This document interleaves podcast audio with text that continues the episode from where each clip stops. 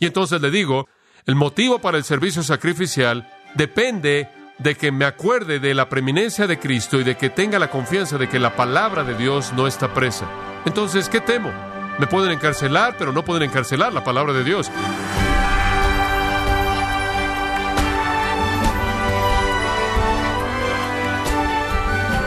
Queremos agradecerle su sintonía en este su programa Gracias a vosotros con el pastor John MacArthur. Se necesita de mucha sabiduría para que se obtenga provecho de un consejo, excepto cuando el consejo que se da sea la sabiduría perfecta de Dios. Pero ¿qué consejo tiene la Biblia para ayudarlo a ser un servidor fiel de Dios? Bueno, el pastor John MacArthur, en la voz del pastor Luis Contreras, analiza el consejo que Pablo le dio a Timoteo cuando éste luchaba por servir a Cristo en la serie Consejo para un discípulo joven, en gracia a vosotros. Abramos nuestras Biblias en Segunda de Timoteo capítulo 2. Segunda de Timoteo capítulo 2. Nos lleva de regreso al pasaje que hemos estado estudiando, este maravilloso segundo capítulo de esta carta de Pablo, el mentor a Timoteo, su hijo en la fe. Y conforme él llega a los versículos 8 al 13, él le habla a Timoteo acerca de motivos para el servicio sacrificial. Motivos para el servicio sacrificial. La mayor parte de la carta de segundo de Timoteo está involucrada con un llamado al servicio eficaz, fiel, valiente, continuo a Cristo.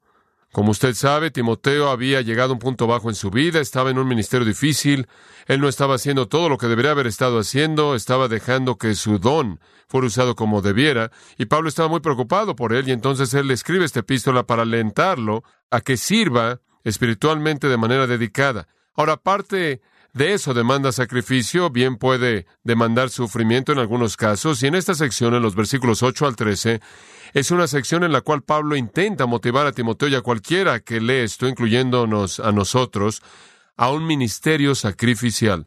Ahora, manera de introducción, permítame decir que cualquier estudiante cuidadoso del Nuevo Testamento sabe que cuando usted llega a confesar a Jesús como Señor, eso involucra su misión a Cristo y a su causa. Cualquier persona que nombre el nombre de Cristo, Jesús dijo, cualquiera que se identifica con Él obedecerá sus mandamientos. Entramos entonces a una función de sumisión en términos de la causa de Cristo en el punto de salvación. La esencia de ser un discípulo es tomar su cruz y seguirlo. Él dijo, y eso literalmente significaba ir hasta la muerte si eso era lo que se demandaba. La cruz a la gente a la que Jesús le habló significaba muerte. Eso era lo único que sabían que significaba una cruz. La gente moría en ella cuando Jesús dijo, tomen su cruz y síganme. Él dijo en un sentido, síganme de manera sumisa, inclusive si les cuesta su vida misma. Y ese podría ser el precio. Jesús también dijo en Juan 15 que si me persiguieron a mí, me odiaron a mí, los van a perseguir y odiar a ustedes. El tiempo vendrá cuando inclusive la gente religiosa los rechazará. Los van a expulsar de las sinagogas, los van a matar. Eso posiblemente simplemente va con el territorio. En Hebreos capítulo 11 hay una lista de los grandes héroes de la fe, muchos de los cuales entregaron sus vidas por la causa del Mesías, quien todavía no había venido. Y somos llamados a entregar nuestras vidas por el Mesías, quien de hecho ha venido y por quien esperamos que volverá a venir. A lo largo de la historia de la Iglesia entonces, desde las primeras enseñanzas de Jesús, ha sido aparente a cualquiera que estudia la palabra de Dios que seguir a Jesucristo involucra sacrificio. Para algunos involucra el sacrificio de su vida en la muerte. Para otros involucra el sacrificio de su vida en la vida, decirle no a sus ambiciones y deseos y voluntad personal y todas las cosas que podrían estar en su propia lista de objetivos por causa de la voluntad de Cristo. Pero cuando usted ve a la iglesia es difícil para nosotros, creo yo, entender esto porque vivimos en medio de un ambiente tan cómodo. Pero millones de millones de personas a lo largo de los años han muerto debido a la causa de Cristo.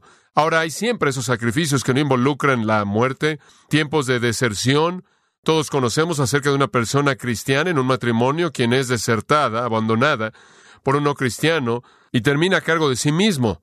Claro que es una situación triste que con frecuencia sucede. Un marido incrédulo deja a una esposa cristiana porque él no puede tolerar la fe de ella y la deja para hacer lo que ella puede hacer para cuidar de la familia y apoyarlos. Algunas veces esa es una forma de persecución que es peor de la muerte, porque la muerte llevaría a ese creyente a la presencia de Jesucristo. Y después está la persecución del rechazo y el aislamiento y la burla y muchas formas de persecución que quedan cortas de la muerte. De cualquier manera, la obediencia fiel a Cristo va a causarnos a entrar en conflicto y contención con el mundo. La palabra de Dios y una vida que exalta a Cristo siempre va a motivar la enemistad de un mundo que rechaza a Cristo. El punto es este, que somos llamados a sufrir por Cristo y Pablo le escribe a Timoteo en un tercer capítulo más adelante que todos los que quieran vivir piadosamente padecerán persecución. Así es. Si usted vive una vida piadosa en un mundo impío, va a haber una reacción negativa. Ahora, al llegar a los versículos 8 al 13, Pablo está diciendo a Timoteo, aquí hay una razón suficiente para sufrir, esa es la idea de esta sección. Aquí hay una razón suficiente para ser valiente, aquí hay una razón suficiente para arriesgar tu vida y arriesgar lo que Dios te llame a arriesgar. Bien podría ser la burla, podría ser el rechazo, podría ser el aislamiento, podría ser la deserción, podría ser la muerte, sea lo que sea, aquí hay suficiente razón para hacerlo. En otras palabras, Pablo le está diciendo a Timoteo el valor, la dignidad de tu ministerio va mucho más allá de cualquier consideración personal que te hará retroceder para protegerte a ti mismo. Ahora mantenga en mente también que esta es la última carta de Pablo. Él ya no le escribe más porque su vida le es quitada, le es ejecutado. Y él quiere asegurarse de que Timoteo, su hijo en la fe, va a tomar la estafeta del trabajo y va a continuar. Pablo le acaba de dar a Timoteo alguna exhortación muy fuerte para continuar haciendo lo que debe hacer. Y le ha recordado en el versículo 2 que él debe ser un maestro y le ha recordado que debe ser un soldado y pelear la batalla y no enredarse con el mundo y hacer todo lo que pueda hacer para agradar a su comandante. Él le ha recordado que él es un atleta y un atleta tiene que trabajar duro, disciplinar su cuerpo, habiendo sido entrenado al máximo nivel, haciendo sacrificios, negarse a sí mismo para ganar. Y después le ha recordado que él es un granjero, alguien que labra la tierra, quien de manera silenciosa, callada y paciente, de una manera más bien con deber, día tras día tiene que sembrar y preparar la tierra y después quitar los arbustos y esperar porque venga la cosecha. Es un trabajo duro, duro y solo. Y entonces en los versículos 1 al 7 le está llamando a Timoteo al trabajo. En los versículos 8 al 13 lo está motivando. ¿Por qué debe hacerlo? ¿Por qué debe ser un maestro fiel? ¿Por qué debe ser un soldado fiel, un atleta fiel y un granjero fiel? ¿Por qué toda la presión y la dificultad? ¿Por qué debe entregarse a sí mismo de manera total esa causa? La respuesta viene en los motivos que son dados de los versículos 8 al 13. Antes de que veamos esto, permítame tan solo recordarle que Timoteo estaba viviendo en una época en la que la iglesia estaba siendo perseguida. La persecución contra los cristianos estaba incrementándose y Timoteo estaba muy consciente de eso. Y bien podría ser que Timoteo sabía que su vida podría serle quitada debido a la causa de Cristo. La primera persecución amplia de cristianos se relacionó a ese acontecimiento tan famoso histórico, y ese fue el incendio de Roma. El 19 de julio del año 64 después de Cristo, el fuego que destruyó a Roma comenzó. Ardió durante seis días y siete noches y devastó la metrópolis de manera total de Roma. Todos los templos y altares y edificios públicos fueron destruidos. Pero más que eso, la mayor parte de la gente común y corriente de Roma vivía en edificios hechos de madera y fueron incinerados. De hecho, se quemó a un paso tan increíble que Nerón se dice estaba de pie en una torre cerca de su palacio y la vio arder con cierto gusto en su corazón por lo que él veía. Él, de hecho, estaba emocionado por lo que es citado por los historiadores como el amor de las llamas.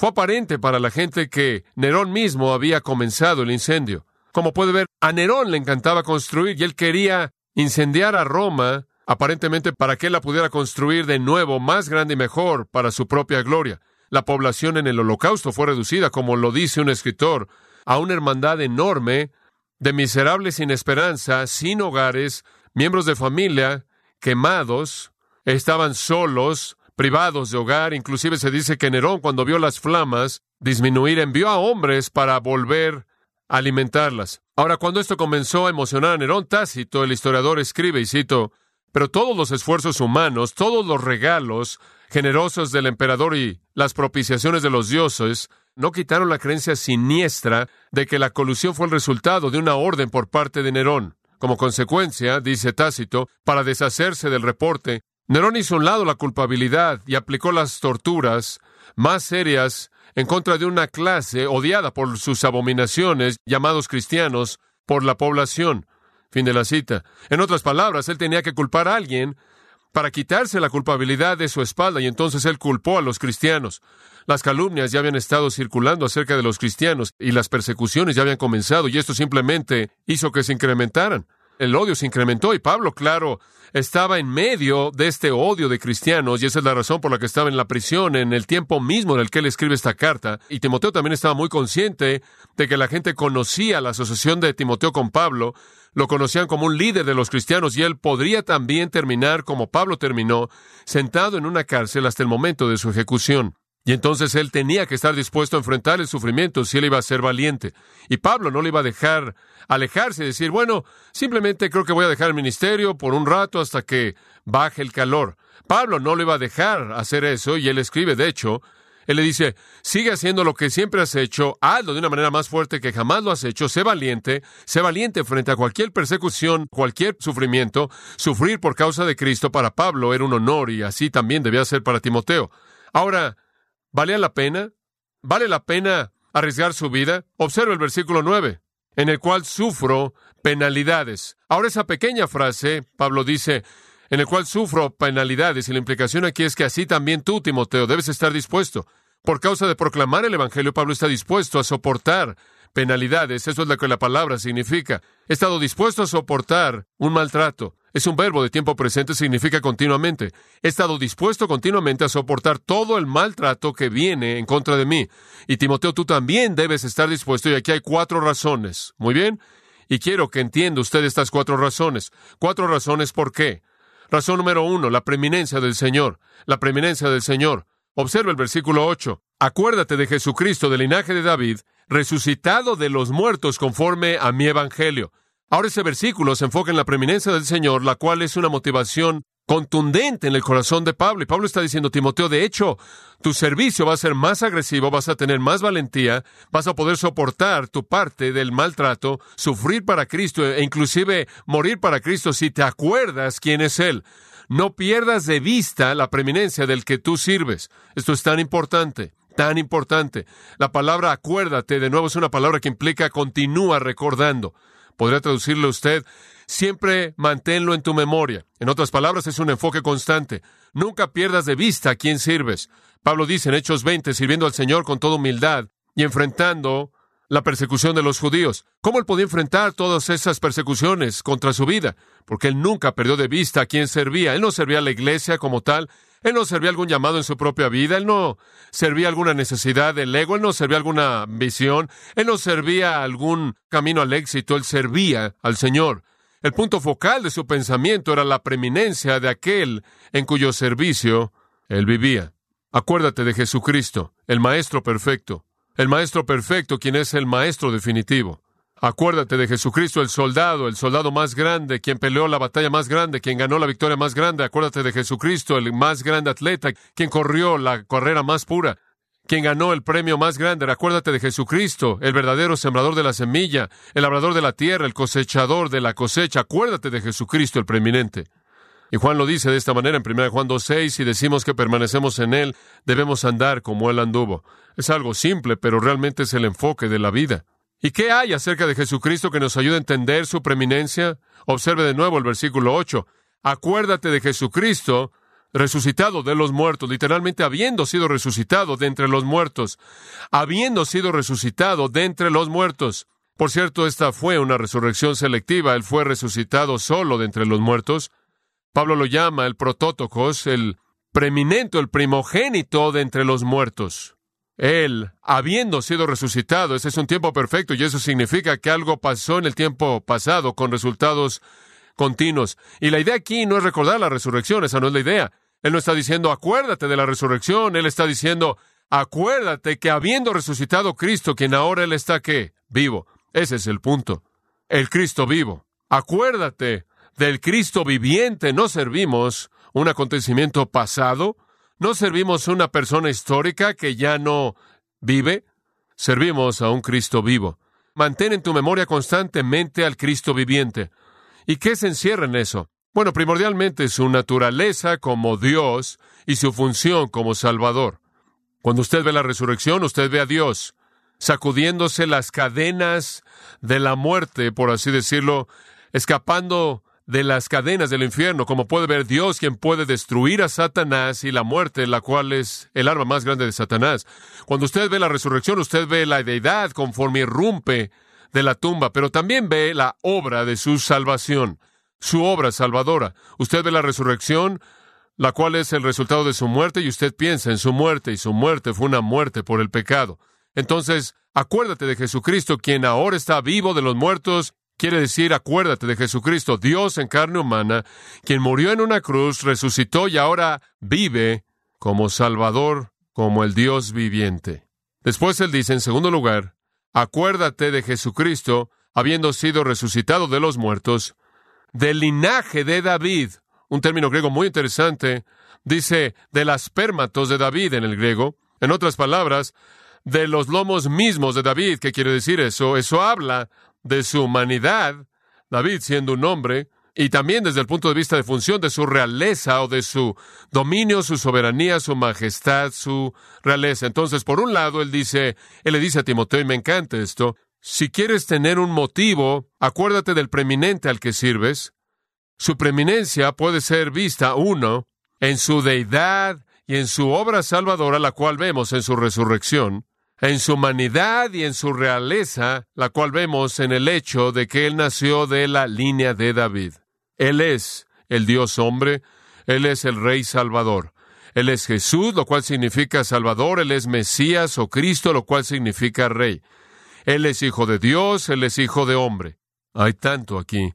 Y todo esto, Pablo dice, es según mi evangelio, o según el evangelio que me ha sido encomendado y proclamado por mí. En otras palabras, Timoteo, mantén tu enfoque en la preeminencia de Jesucristo como es proclamado en el Evangelio que he predicado. Él es Dios, Él es hombre, Él es Salvador, Él es Rey.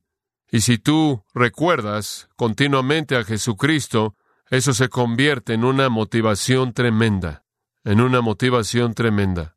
Ahora, permítame ahora darle algunas maneras prácticas en las que usted va a percibir la preeminencia de Cristo y va a tener un efecto directo en su vida. Escuche, en primer lugar, cuando Pablo dice, acuérdate de Jesucristo, el Dios hombre, el Salvador Rey, quien habiendo tenido que sufrir muerte por causa de su propio Evangelio antes de que fuera resucitado, quien tuvo que sufrir humillación como hombre antes de que fuera exaltado como rey. Cuando él dice acuérdate de Jesucristo, en primer lugar lo que él está diciendo es acuérdate que Jesucristo sufrió antes de que él fue glorificado, fue humillado antes de que él fue coronado, murió antes de que él resucitó. En otras palabras, Jesús mismo conoció dolor antes del placer, él conoció la tristeza antes del gozo, Él conoció el odio antes de la adoración celestial, Él conoció la persecución antes de la exaltación, Él conoció la muerte antes de un trono. Y el punto es este, ¿acaso tú piensas que puedes escapar lo que Él no pudo escapar?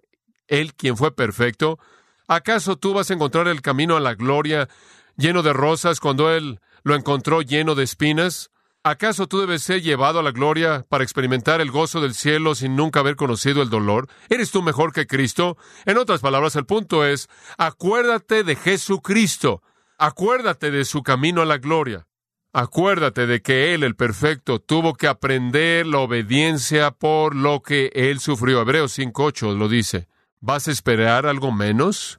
¿Vas a adoptar la basura del Evangelio de la Prosperidad, que dice que Dios no quiere nada más que una especie de felicidad frívola, trivial en este mundo para todos sus hijos? ¿Acaso no debes esperar el ser alguien que comparte sus sufrimientos? Y entonces cuando tú como creyente vas a predicar el nombre de Jesucristo y hablas del nombre de Jesucristo y confrontas al mundo con valentía, y le voy a decir algo, escuche con atención lo que voy a decir, Usted hace eso inclusive en Estados Unidos de Norteamérica y la gente va a reaccionar de manera negativa a eso si usted habla el verdadero evangelio.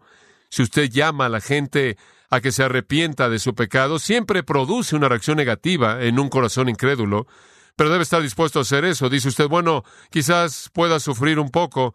Eso es bueno porque usted no debe poder evitar lo que Cristo mismo no pudo evitar, ni tampoco debe vivir en alguna ilusión que tiene algunos derechos que él ni siquiera tuvo. Entonces, al acordarse de Jesucristo, usted se está acordando de lo que él tuvo que sufrir antes de su gloria.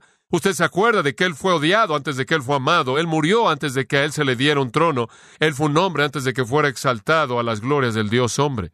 En segundo lugar, véalo de otra manera. No solo nos acordamos de Jesucristo en el hecho de que Él encontró que el camino a la gloria fue un camino a través del dolor y el sufrimiento, pero usted se acuerda de Jesucristo como el ejemplo supremo de cómo es que usted enfrenta ese sufrimiento. Y Timoteo, cuando te enfrentes con la pared, por así decirlo, y confrontes a la gente que no ama a Cristo y vivas la vida piadosa en una sociedad impía y prediques con valentía la verdad, sigue el patrón de Jesucristo. ¿Cuál es ese patrón? Escuche con atención a 1 de Pedro 2, 21.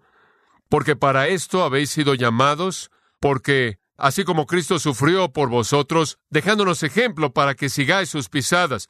El versículo anterior dice, porque qué gloria hay si cuando pecáis sois maltratados y lo soportáis con paciencia, pero si cuando haciendo lo bueno sufrís y lo soportáis, esto es agradable con Dios. Entonces, en un contexto de sufrir por causa de la justicia, usted sigue el ejemplo de Cristo y en el versículo 22 dice, quien no pecó ni se halló engaño en su boca, quien cuando le maldecían no respondía con maldición, cuando sufría no amenazaba, sino encomendaba la causa al que juzga a Dios, Justamente, en otras palabras, sigue su ejemplo. ¿Cómo es que él aceptó el sufrimiento? Sin venganza, sin amargura, sin venganza, simplemente se encomendó a sí mismo a Dios y lo soportó por causa de la verdad. Ese es el punto. Él estableció el patrón, dicen Hebreos, por el gozo que fue puesto delante de él, soportó la cruz menospreciando el oprobio y él ahora está sentado a la diestra del Padre. En otras palabras, él estaba dispuesto a soportar la vergüenza pacientemente, en silencio, sin venganza, porque él vio la gloria por delante. Él es nuestro ejemplo, él es nuestro patrón. Y entonces, conforme usted vive para Cristo y habla su verdad y lo hace con valentía, usted recibe cualquier tipo de sufrimiento que venga y sigue el ejemplo de Jesús. No es vengativo, no se amarga, lo acepta en silencio y se encomienda a sí mismo a Dios y espera el día en el que Dios le dé la gloria a aquellos que han sufrido. Entonces, acordarse de Jesucristo significa uno, acordarse que Él sufrió y por qué usted no. Acordarse dos, cómo es que Él sufrió y así es como usted también debe soportarlo. En tercer lugar, acordarse de Jesucristo también conlleva la idea de acordarse que está vivo, acordarse de que Él es rey, acordarse que Él es el heredero legítimo al trono de David, quien Él ahora está sentado a la diestra del Padre en las alturas. Él está viviendo y Él está reinando. Dice usted, ¿qué significa eso? Viviendo, Él es nuestro sumo sacerdote. Reinando, Él es el soberano que controla todo. ¿Por qué debo preocuparme por lo que suceda? ¿Por qué debo preocuparme por sufrir el odio de los hombres, la retribución de los hombres que odian el Evangelio, quienes odian a Cristo? Cristo está ahí para darme empatía como sumo sacerdote, para darme compasión, para llevar mis heridas, para entender mis cargas, para conocer mis necesidades. Y Él también está ahí para controlar todo, porque Él es soberano.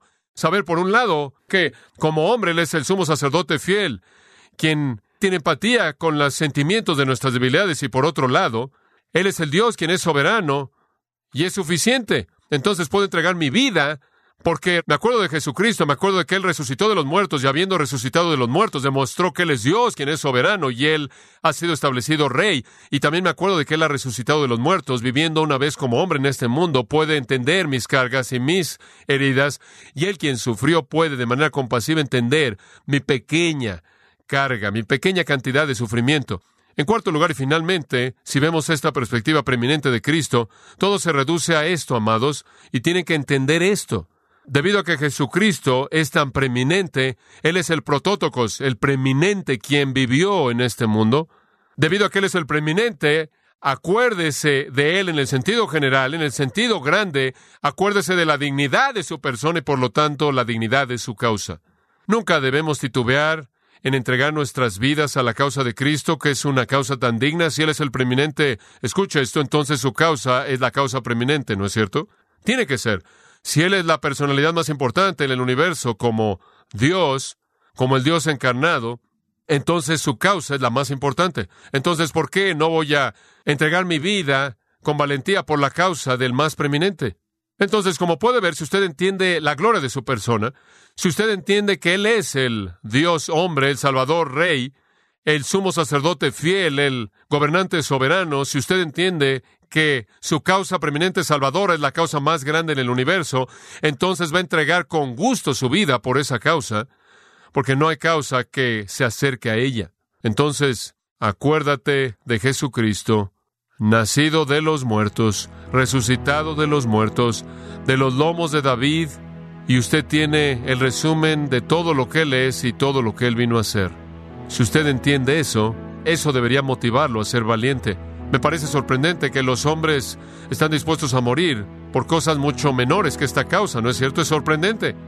Los monjes se incendian a sí mismos por causas demoníacas y aquí hay una causa por qué vivir y aquí hay una causa por qué morir. El preeminente con la causa preeminente. Entonces acuérdate de Jesucristo. Siempre he creído que una memoria bien entrenada es una que le permite olvidar todo lo que no vale la pena recordar. Y recordar solo aquello que vale la pena recordar. Y lo que vale más la pena recordar es la causa de Jesucristo. Para eso vive usted.